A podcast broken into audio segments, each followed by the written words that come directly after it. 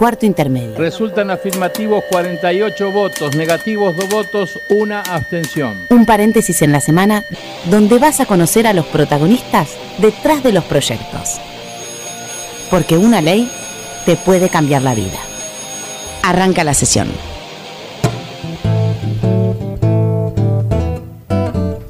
Hola, ¿cómo les va? Muy buenas tardes, muy buen mediodía de sábado para todo el país. Arranca cuarto intermedio, el programa en el que te anticipamos cuáles van a ser tus próximos derechos. Como no podía ser de otra manera, si ustedes la vieran, estarían todos tan felices porque ella, porque les manda besos a todos los argentinos, es la novia de todos los argentinos. De todo, para, de todos los argentinos, primero, buenos días a todos los argentinos, Buen un placer. buen mediodía, vamos. Y eh, el programa pasado me dijiste la novia de a- Argentina, de Europa, de y ahora ya me bajás de nuevo, Argentina. No, hay que ir subiendo, Mariano. No me, no, no, no me bajes. mejor que Argentina, programa de Radio Nacional Nacional, la radio de estos atentos. Todos. Vamos. Bueno, hoy Mariano vamos a hablar de un tema que el país está hablando, Sí. que es el aborto legal, que es una deuda, si se quiere, de hace muchos años en nuestro país. Hay un debate. Exacto. Tenemos un debate, yo creo que el Congreso de la Nación, después del 83, no ha debatido, se ha debatido en comisiones en la Cámara de Diputados, hubo siete proyectos, hoy por hoy hay un proyecto firmado por 71 diputados que tiene que ver con la despenalización del aborto, pero vamos a arrancar este programa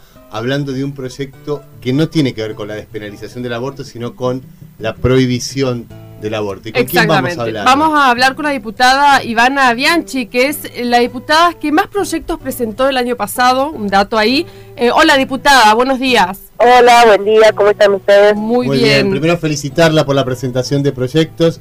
Eso es, no es poco, es mucho. Y bueno, el país está debatiendo y lo, lo- lo van a hacer en la Cámara de Diputados en comisiones primero sobre la despenalización o no del aborto. Usted tiene un proyecto presentado. Cuéntenos, diputada. Sí, bueno, primero quiero decir que es valero y, y la verdad que me parece muy bueno para la democracia argentina estar debatiendo estos temas y que eh, realmente se puedan debatir y se puedan escuchar todas las, las voces, ¿no? Sí. Y obviamente que se tendrá que tomar la decisión en las cámaras. Eh, el tema también que creo que es importante es escuchar lo que piensan los argentinos. Eh, me parece que es muy importante saber qué piensa en total el país, porque son los que en definitiva nos han votado a nosotros y eh, nos han dado la representación de nuestra provincia. Usted está planteando un referéndum, que, que- que los Claro, argentinos estoy voten. Que más que referéndum, una consulta popular que sea no vinculante, como para nosotros saber. Y le explico por qué. Porque la gente que me votó a mí, Sí. la verdad que nunca estuvo en, el, en, en- en discusión este tema. Y la verdad que, bueno, yo sí, porque muchas veces lo había expresado anteriormente, pero hay diputados que son nuevos y que no se debatió. Incluso en la mesa presidencial, en el debate presidencial, tampoco se debatió sobre este proyecto, ¿no? Entonces me parece que sería bueno, por un lado, escuchar. El proyecto que yo presenté es un proyecto alternativo donde yo creo que tenemos que hacer hincapié en la educación sexual y en la anticoncepción. Obviamente que estoy absolutamente convencida que ninguna mujer quiere abortar, porque es terriblemente doloroso, es traumático, tanto en la parte física, médica, psicológica, pero también sé que es una elección que cada mujer tiene. Eh, en relación a eso, me parece que lo que nosotros tenemos que darle es la opción a que ellos, o que estas mujeres, digamos, no puedan llegar a abortar, que es lo que nos está faltando en la, en la República Argentina. Entonces, me parece que es importante hacer algo al respecto. Entonces, Sí. nuestro planteo va de que tenemos que hacer el programa de anticoncepción. Yo pregunto a ustedes que son periodistas, Sí. ¿cuántos años hacen que en este país eh, no ven campañas publicitarias? Hay mucha gente que no sabe que hay distintos métodos y métodos nuevos de la anticoncepción. Sí. Por ejemplo, el parche transdérmico que se coloca y se saca eh, después. O sea, hay un montón de métodos que la gente, las chicas, las adolescentes, no conocen porque no se hacen. ¿Cuánto hace que ustedes no ven una publicidad en tantos años de el uso y la concientización del uso del profiláctico? No solo para no quedar embarazadas, hace sino mucho. también para prevenir. Exactamente, y el contagio de SIDA en nuestro país está Exacto. creciendo y eh, eh, enfermedades venéreas están apareciendo nuevamente en nuestro país. Lo que le quería decir con respecto al tema de la educación es que hubo una ley en el año 2006 de educación sexual integral que fue muy consensuada y pareciera que no funcionó, no, no, no se ha terminado de, de- de- Y de- bueno, de no llevar adelante bien en las provincias. No, claro, no funciona porque hay muchos sectores presionando para que esto no funcione. Eh, ¿Y ¿Cuál es la ganancia que eso no funcione? ¿Cómo? ¿Cuál es la ganancia de estos sectores para que esa ley no funcione? No, no es ganancia. Yo creo que es la parte moral, ética, ideológica que tienen ellos, que la, la mayoría son algunos cultos, sobre todo la Iglesia Católica. La Iglesia Católica este, está totalmente en contra de la anticoncepción, está totalmente en contra de, eh, obviamente, eh, la educación sexual. Pero yo creo que llegó el momento que ellos van a tener que empezar a ver la realidad, ¿no? Y bueno, y este es el momento de que uno tiene que siempre optar por el mal menor, les digo yo. Entonces, el mal menor en este momento es ni que la mujer salga dañada, ni que el niño este, no nazca. Diputada, ¿y cómo, sí, cómo hacemos eh, con aquellas mujeres que sí quieren abortar, que han tenido educación sexual integral, que les ha llegado, pero que sí quieren abortar? ¿Cómo las resguardamos? ¿Y por qué querrían abortar si hacen...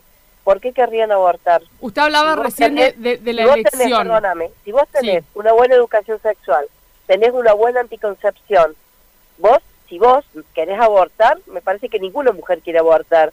Queda embarazada y no quiere tener el chico, que es diferente, pero queda embarazada porque no se sabe cuidar, porque no tiene los medios para cuidarse. No creo que quiera, es, diga, bueno, sí, yo eh, tengo relaciones y total aborto. Me No. parece que lo que No, están no, no. diciendo no es así. No, no, no. Pero, pero bueno, aquella, usted recién hablaba de la elección. Hay mujeres que tienen esa elección y que eligen abortar. Porque hay, ¿Pero hay ¿Por que, qué van a elegir abortar? y bueno, cada uno con su No, cuerpo. no, pero explícame por qué, si vos tenés una buena anticoncepción, vos tenés el derecho como mujer a querer tener o no querer tener tu hijo. A querer decir, bueno, yo quiero ser madre o no quiero ser madre. Y el Estado Nacional, que es lo que no está haciendo, tiene que dar todas las, las, las maneras posibles para que esa mujer decida no tener a su hijo, no tener un hijo, no llegar al aborto. Y usted lo que plantea en el proyecto son distintas maneras para que el Estado Nacional se haga cargo para que la mujer no tenga que llegar al aborto. me parece lo ideal. No, no el Estado, eh, no solamente el Estado, las provincias, los municipios, todos tenemos que colaborar en esto, no solo el Estado Nacional. Los Estados provinciales también tendrán que ponerse de acuerdo y dar eh, información, hacer que puedan llegar los anticonceptivos los más cercanos a los barrios, porque, ¿sabes qué pasa? Que, yo te explico, eh, hay muchos, eh, en muchas provincias donde la mujer, por ejemplo te digo, las mujeres indígenas, del norte. ¿Vos te crees que es tan fácil para ellas llegar a un hospital público y decir, bueno, necesito la pastilla? No, creo que el Estado es que tiene que llegar a esos lugares más, más oscuros que no llega absolutamente ninguna información. Hemos visto estos días en Salta como a, a los indios le tiran la comida por helicóptero. Entonces, imagínate, si la comida, que es algo principal, te la tiran así, no quiero pensar la anticoncepción. Sí, eh, es un tema que abre debate sobre temas en los que son deudas de la democracia y hemos fracasado, yo me incluyo como Hay Estado muchas deudas de la ¿no? democracia, ¿eh? Esa- sí, Y sí, no sí. están en tema tampoco, ¿eh? No, no, pero este tema abre a, a todo, a todo, a todo este tipo de temas. Le hago una, una pregunta, diputada, porque nosotros, a ver, si yo le tengo que contar mi, mi postura personal, yo estoy escuchando a todas las voces para poder llegar a una conclusión.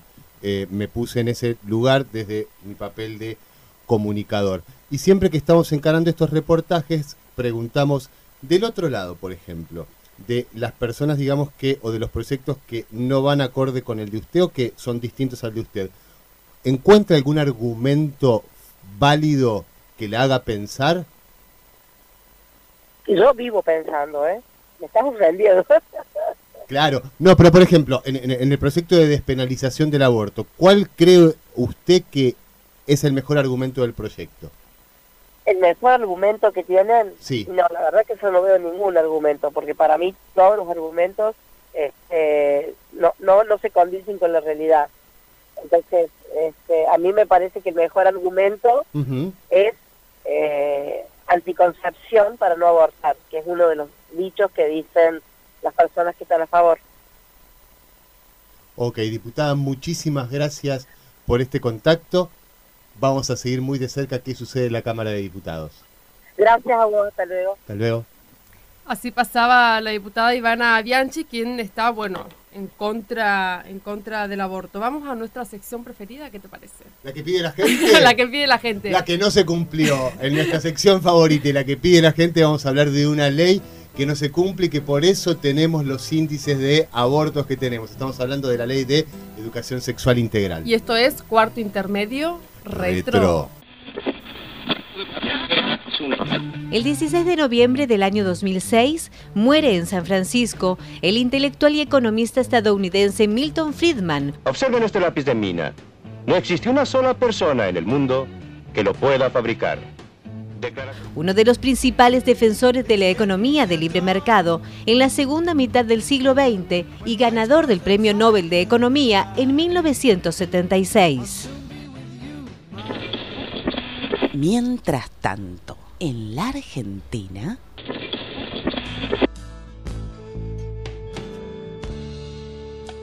El 4 de octubre del año 2006 se sanciona la ley 26.150, que crea el Programa Nacional de Educación Sexual Integral.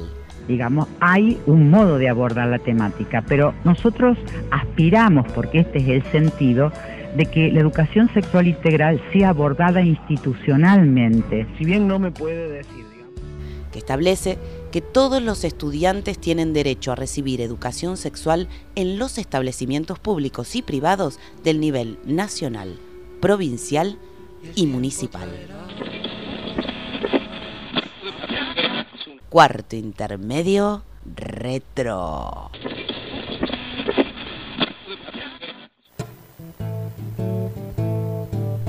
Ahí pasaba tu sección favorita, Flor, la mía y la de todos los argentinos. Cuarto intermedio retro, si se hubiese aplicado bien y cumplido esta ley, no estaríamos hablando de las muertes que estamos hablando en nuestro país por Así es. no tener despenal- despenalizado perdón, el aborto. Vamos Va a ser un gran debate, ¿no? Este año la despenalización del aborto porque hay en juego varias, varios mandatos religiosos, filosóficos, de salud, científico. el debate. Y de hay que agradecerles a las mujeres que han traído este debate nuevamente al Congreso de la Nación. Por eso vamos a hablar con otra mujer. La entrevisté ayer, es divina. ¿Ah, sí? Y Divina. es, co- es correntina, es, Es hay- correntina así que como mi padre. Eh, vamos a hablar entonces con la diputada Araceli Ferreira. Hola, diputada, buenos días. ¿Qué tal? ¿Cómo están ustedes? Muy, Muy bien. bien. Bueno, una de las mujeres que está a favor de la despenalización del aborto. Contémosle a la gente por qué. Eh, por dos razones. Eh, por experiencia personal, por haber hecho abortos en condiciones de clandestinidad, eh, que no estaba, que no fue porque yo era de clase media, o sea, no, no tenía el problema de la pobreza, pero eh, la ilegalidad te, te- te fuerza a ir a la clandestinidad y, y eso tiene secuelas. En uno de los abortos se terminó la anestesia an- antes de que terminen el legrado.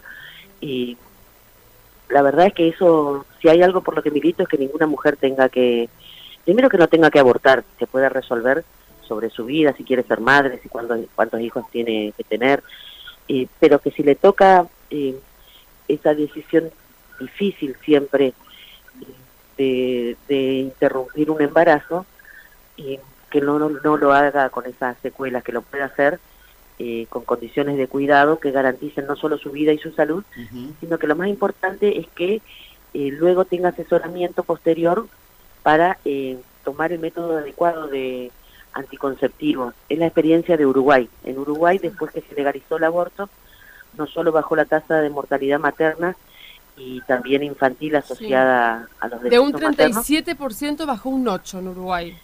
Sí, La- pero no, bajó la tasa de abortos que se hacen, que eso es lo más importante. Porque estadísticamente las mujeres que abortan realizan dos abortos.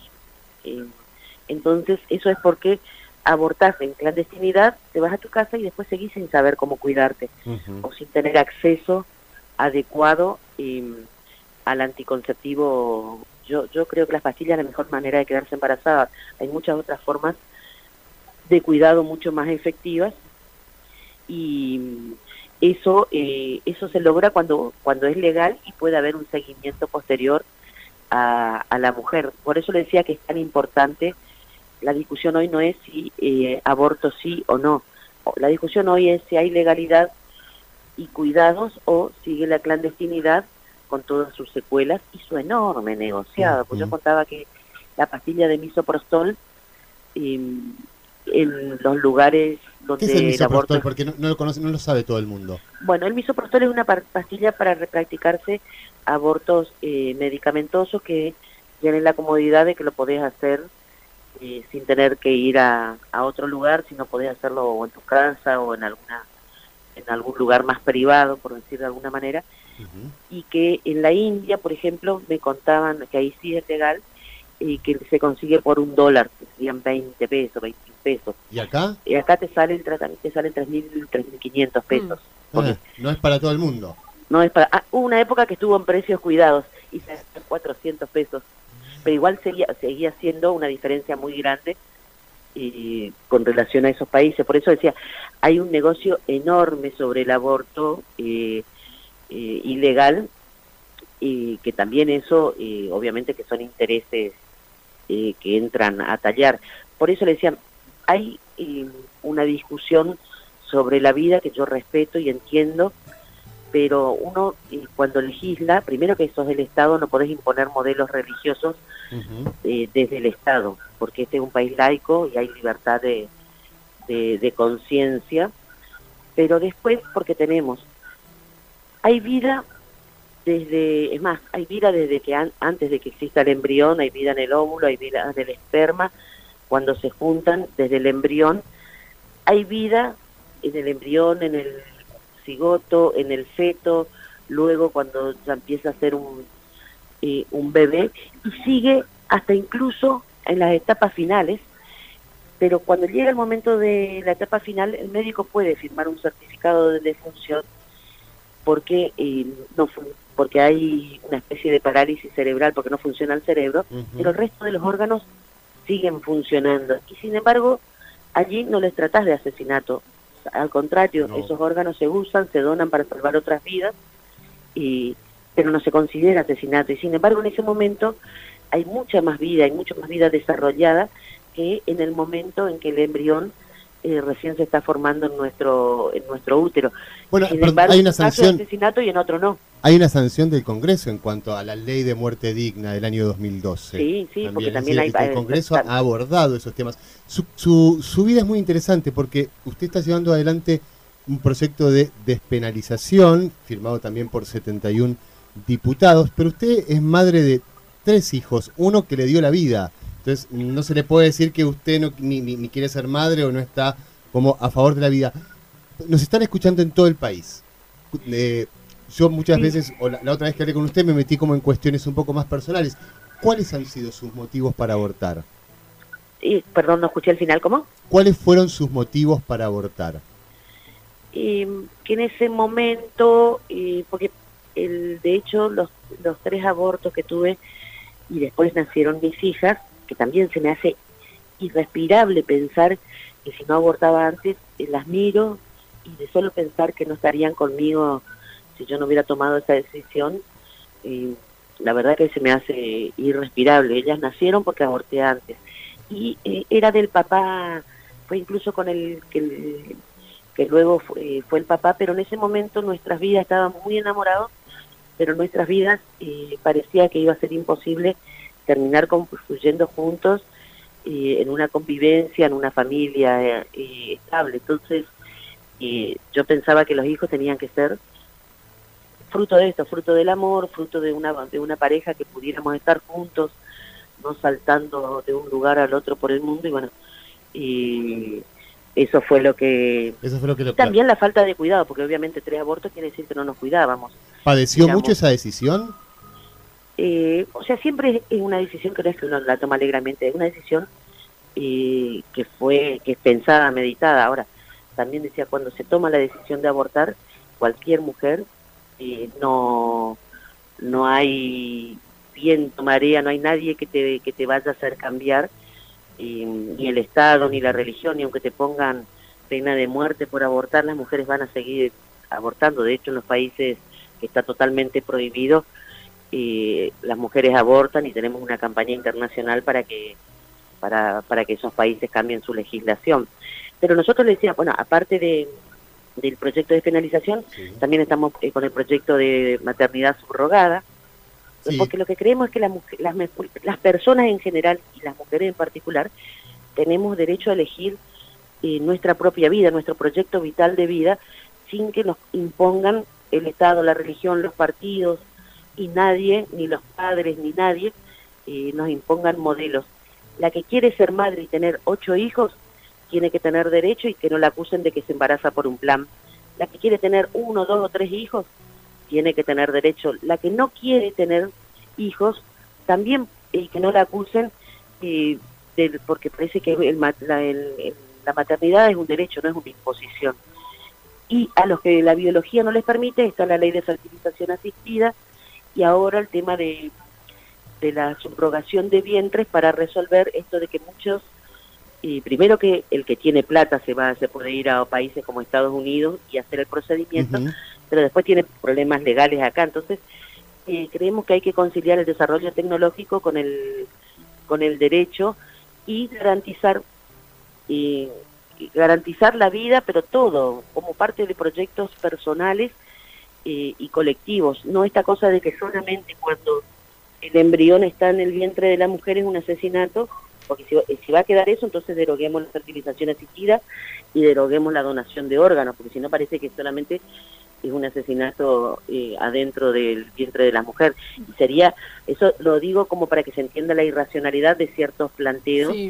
Eh, lo que sí me parece que se puede discutir el proyecto que presentamos, la campaña. Aparte, la campaña, yo también de, a veces no creemos que la campaña es solo por el aborto. No, son tres, claro. La, claro, la campaña completa es educación sexual eh, para decidir y por eso el feminismo pudo sacar la ley de educación sexual integral que es muy buena, se cumple de modo dispar.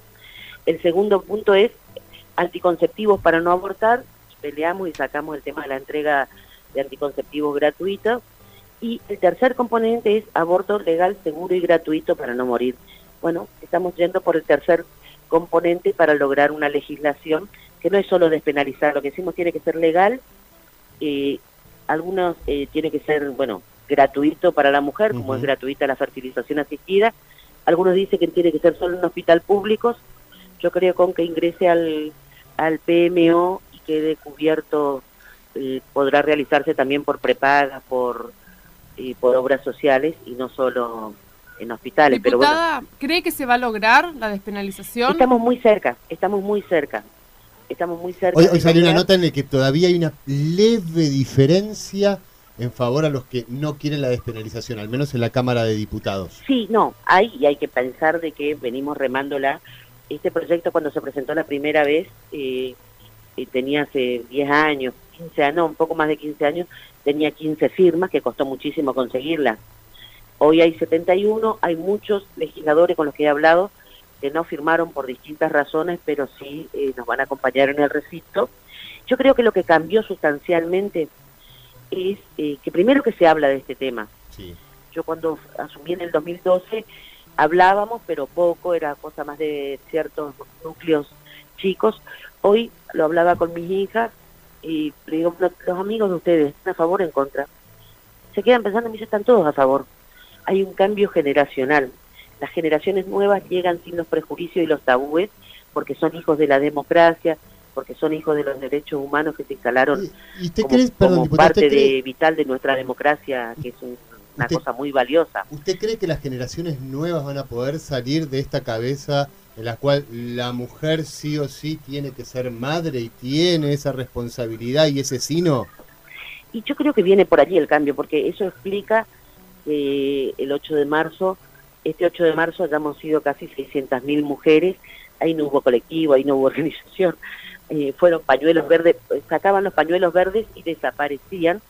y el pañuelazo que hicimos en el Congreso y fue, yo llegué y la verdad que me parecía, no conocía, me costó encontrar gente conocida de tantas chicas jóvenes que se suman a, este, a, estos reclamos, incluso desde otro lugar, con unas urgencias por ahí nosotros que somos más grandes y estamos un poco más pacientes, ellos no, ellos salen con la urgencia de que tiene que ser ya, que dejar de dar vueltas, que qué están esperando, que no nos cuidan.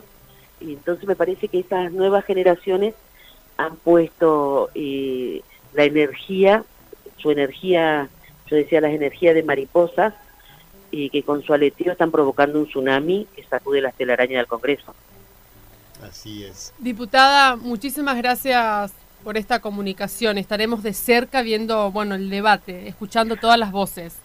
Sí, sobre todo que se debata, que, que podamos tratarnos con respeto, entender que la diversidad es parte de la democracia y que, sobre todo, que hay que tener en cuenta y no los prejuicios de las, eh, con los que nos formamos las generaciones mayores, sino las miradas también de las jóvenes generaciones, eh, porque de última la legislación que hoy saquemos es más para ellos que para nosotros. Así que muchas gracias por esta oportunidad. Muchas gracias a usted, diputada. Hasta luego. Ahí pasaba Araceli Ferreira, diputada, una de las 71 representantes del pueblo argentino que firmó el proyecto de despenalización del aborto que se va a debatir primero en un plenario de cuatro comisiones en la Cámara de Diputados. Y ahora tenemos datos, vamos a ver qué pasa en América Latina. ¿Cuáles son aquellos países que eh, las leyes prohíben por completo el aborto? aborto. Brasil, Chile, Paraguay, Surinam y Venezuela. ¿Cuáles son aquellos países que eh, preservan la salud de la mujer? Bueno, Argentina, Bolivia, Colombia, Ecuador y Perú.